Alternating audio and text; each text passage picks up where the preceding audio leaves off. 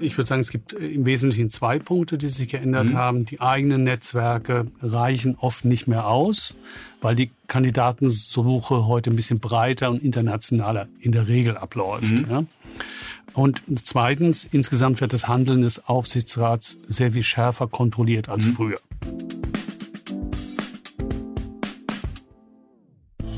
Herzlich willkommen zum Manager Magazin Podcast Das Thema. Ich bin Sven Klausen und heute ist endlich einmal wieder ein alter Bekannter zu Gast, Martin Noé, Chefkorrespondent des Manager Magazins. Guten Morgen, Martin. Guten Morgen.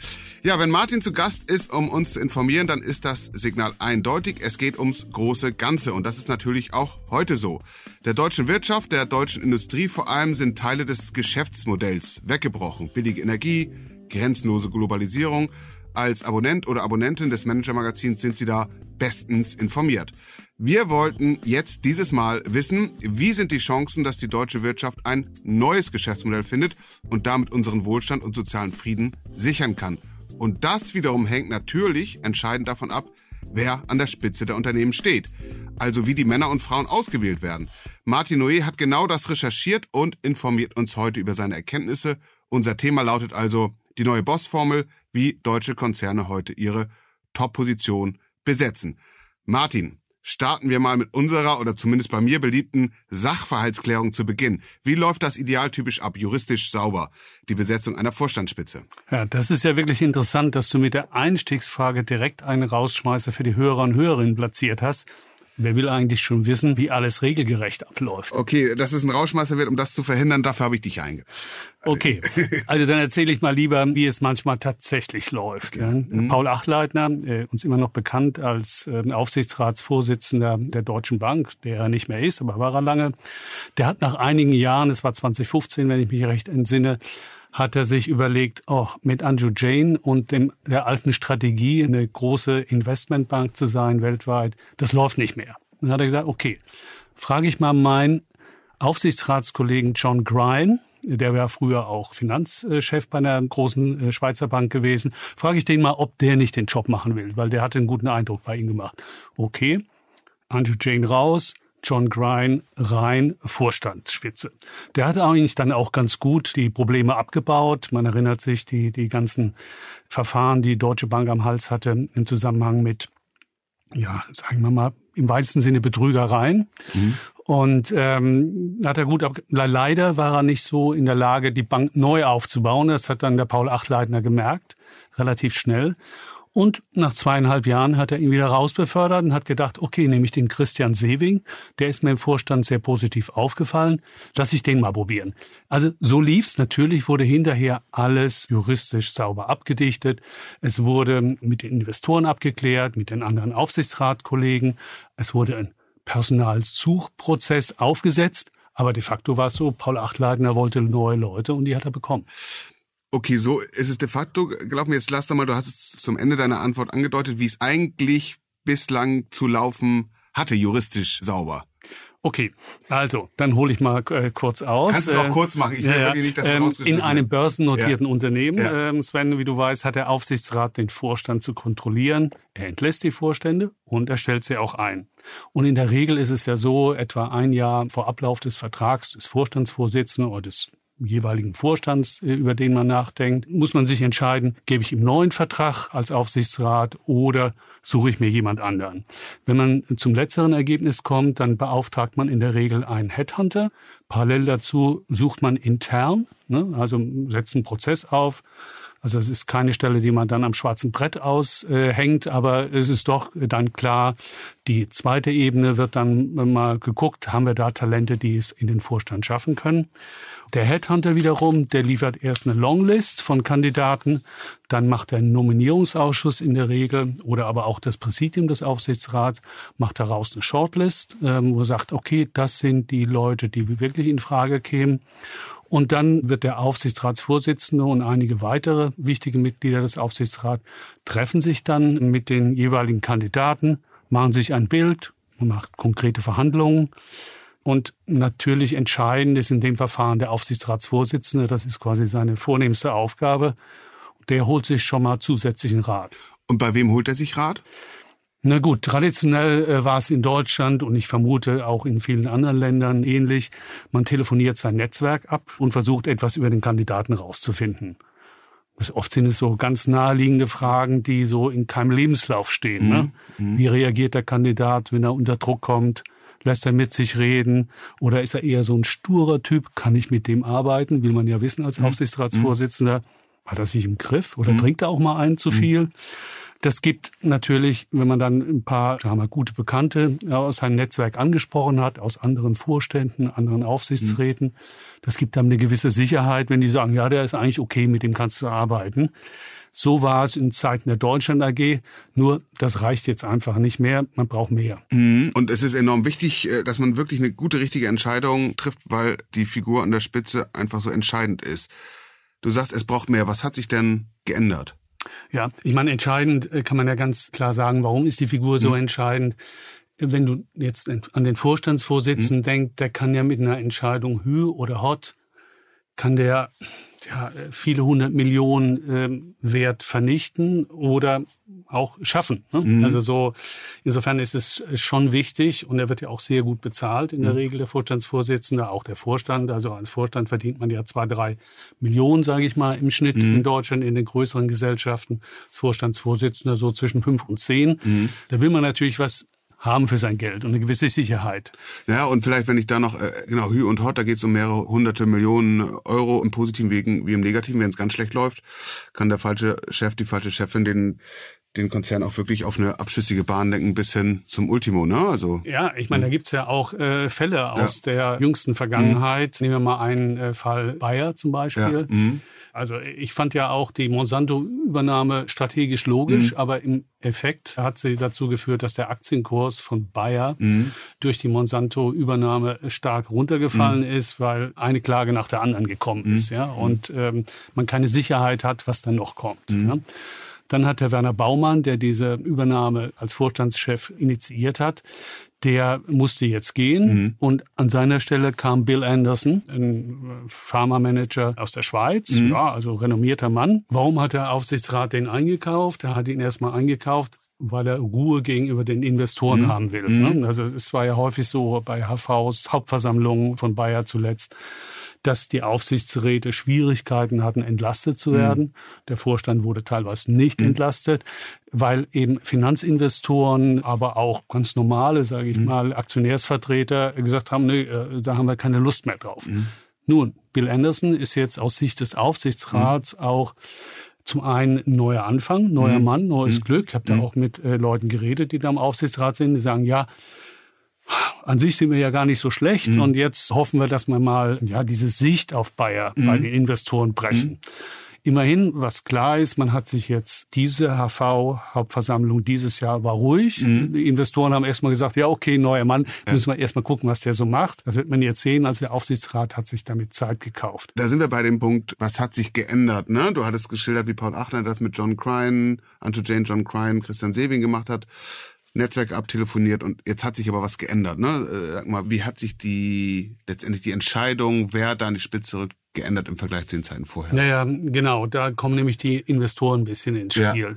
Das ist so, also ich würde sagen, es gibt im Wesentlichen zwei Punkte, die sich geändert mhm. haben. Die eigenen Netzwerke reichen oft nicht mehr aus, weil die Kandidatensuche heute ein bisschen breiter und internationaler in der Regel abläuft. Mhm. Ja?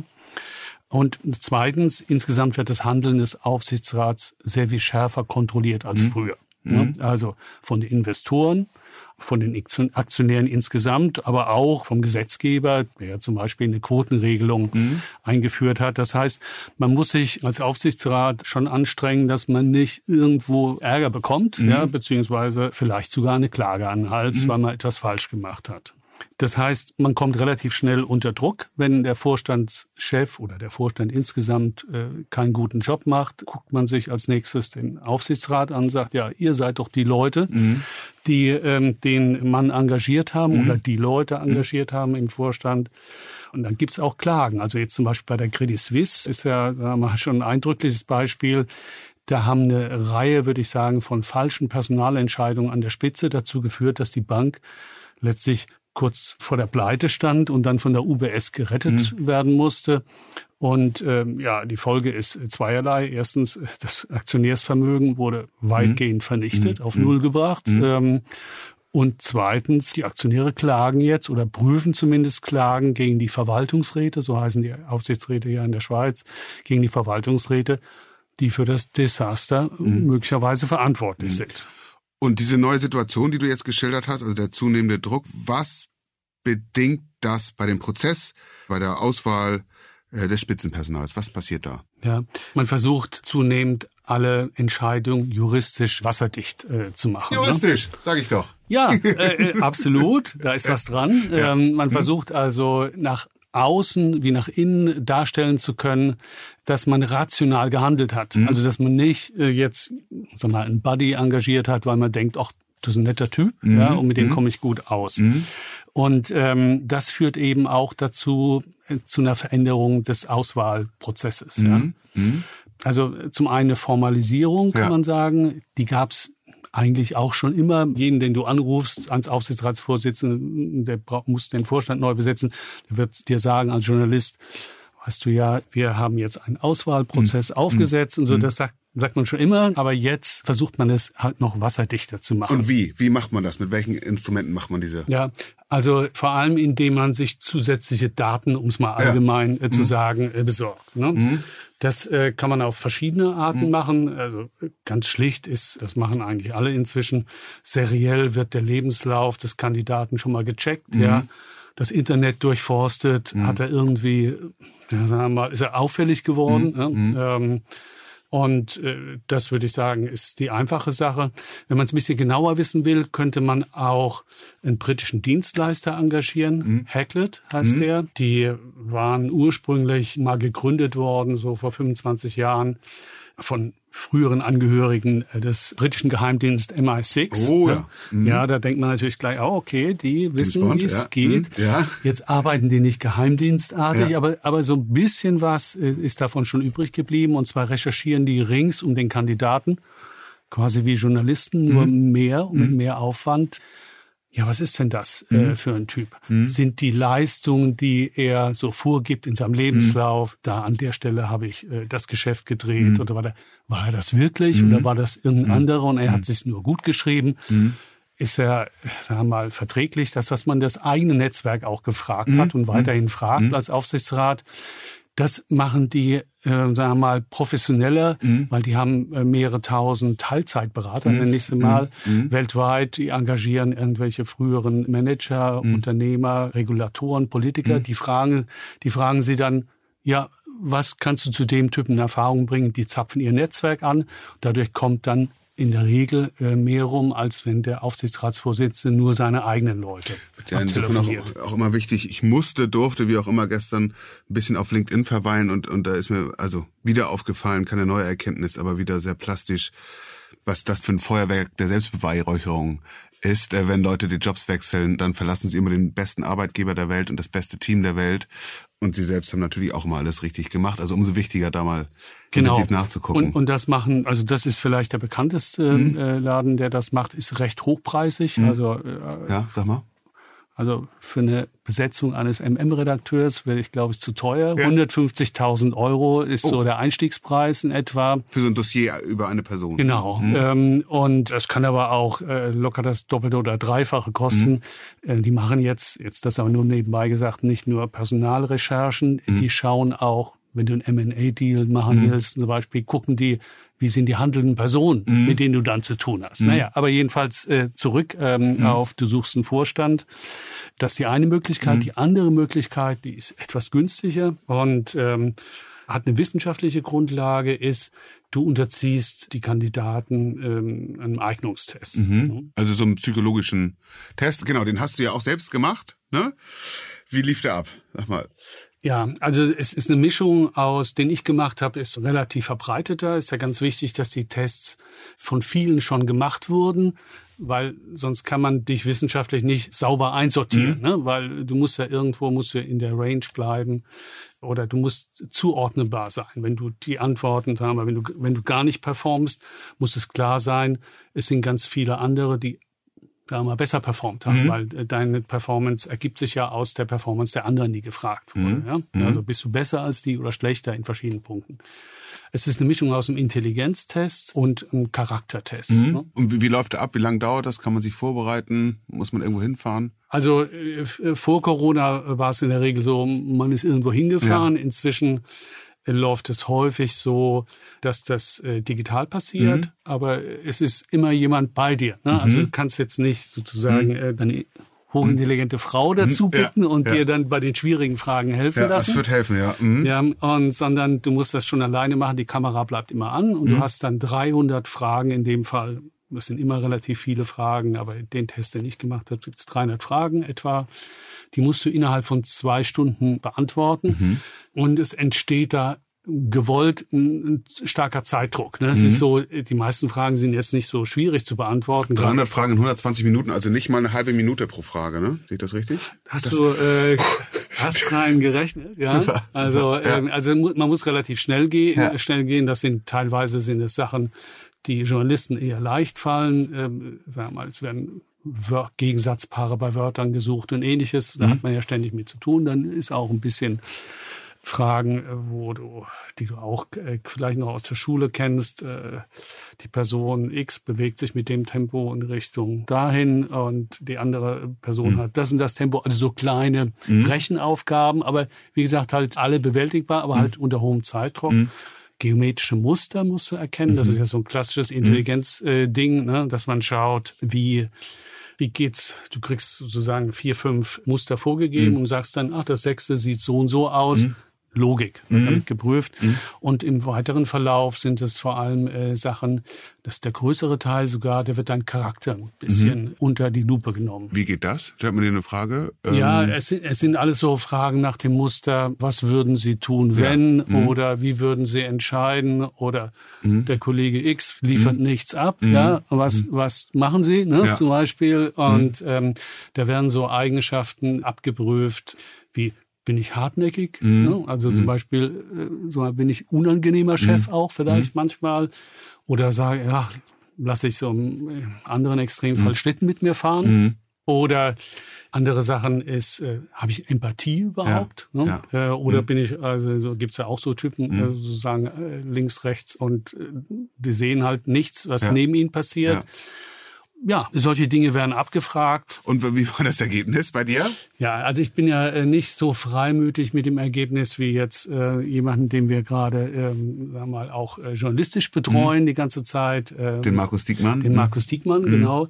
Der Markus Diekmann hat ja ein bisschen anderen Test gemacht, mhm. der eher so in die psychologische Richtung ging.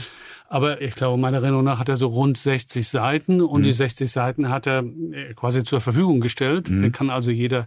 Stellen wir auch in die Show Notes, ne? Ja, genau. Mhm. Ja, ja, ich glaube, das möchte er nicht, dass, mhm. dass der Test, äh, sagen wir eins zu eins. Aber, der, Aber der man, kann darüber, so, ja. man kann äh, darüber äh, berichten. Mhm. Auch wenn, wie bei jedem Menschen, nicht alle Ergebnisse gut sind. Ne? Weil ja. es kann ja nicht einer in der Regel sehr sensibel sein mhm. und extrem hartnäckig. Ja, ne? Also ja. die Frage ist ja mhm. in der Regel, was brauche ich für eine Person für den Job? Mhm. Bei mir ging es ja nicht um Job, aber mhm. in der Regel geht es ja konkret um Job. Ich ja. suche einen Vertriebsvorstand. Ja. Äh, ne? äh, ja. Ist das der richtige für mich? Und da musst du gewisse Fähigkeiten mhm. mitbringen als Vertriebsvorstand oder als Chef einer Entwicklungsabteilung. Mhm. Damit habe ich jetzt, um mal auf deine Frage zu antworten, schon mal zwei Jobs genannt, mhm. die ich nicht könnte. Mhm. Mhm. Chef einer Entwicklungsabteilung. Da fehlt mir so das Interesse, ganz langfristig Themen zu mhm. verfolgen, auch sag mal, so höhere Mathematik war mhm. auch nie meins. Mhm. Ja. Also mhm. wurde ich gut getroffen, äh, glaube ich, das wäre nichts für mich. Vertriebsvorstand, sagen wir mal, dem, wenn man Vertrieb so versteht, wie man es gelegentlich noch versteht, dass man die Peitsche schwingt, bin ich wahrscheinlich auch nicht der ja. Richtige. Mhm.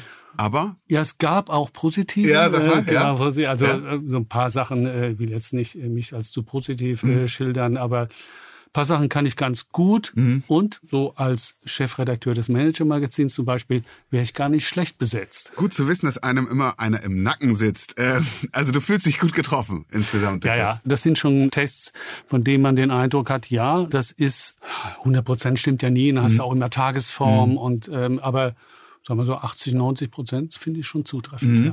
Also wir kommen ja daher, dass wir sagen, gerade in diesen Zeiten generell muss sichergestellt sein, dass die Unternehmen wirklich mit den richtigen äh, Leuten an der Spitze geführt werden, weil die Entscheidungen, die da getroffen werden, eben so entscheidend sind. Kann man da aus deiner Warte, nach deinen Recherchen, mit deiner Kenntnis da wirklich mehr Sicherheit bekommen? Ja, ich finde schon. Also mhm. ich finde ähm, diese Tests wirklich, wenn es die richtigen sind, mhm. wenn sie wissenschaftlich äh, sauber sind mhm. und eine große Anzahl von Leuten haben, die damit schon mal äh, gearbeitet haben.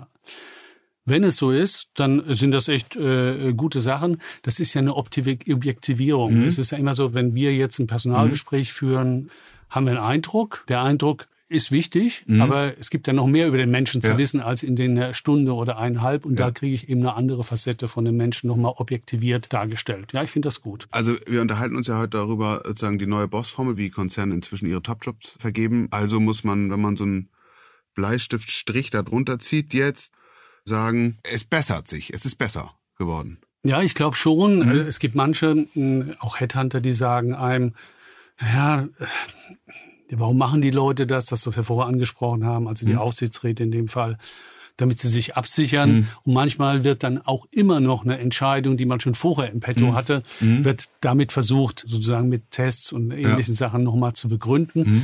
Aber eigentlich finde ich das eine, eine, gute Sache, dass man, äh, sagen wir mal, nicht nur nach dem Gefühl des Aufsichtsratsvorsitzenden und anderen aus dem Gespräch urteilt, mhm. sondern viele Datenpunkte hat.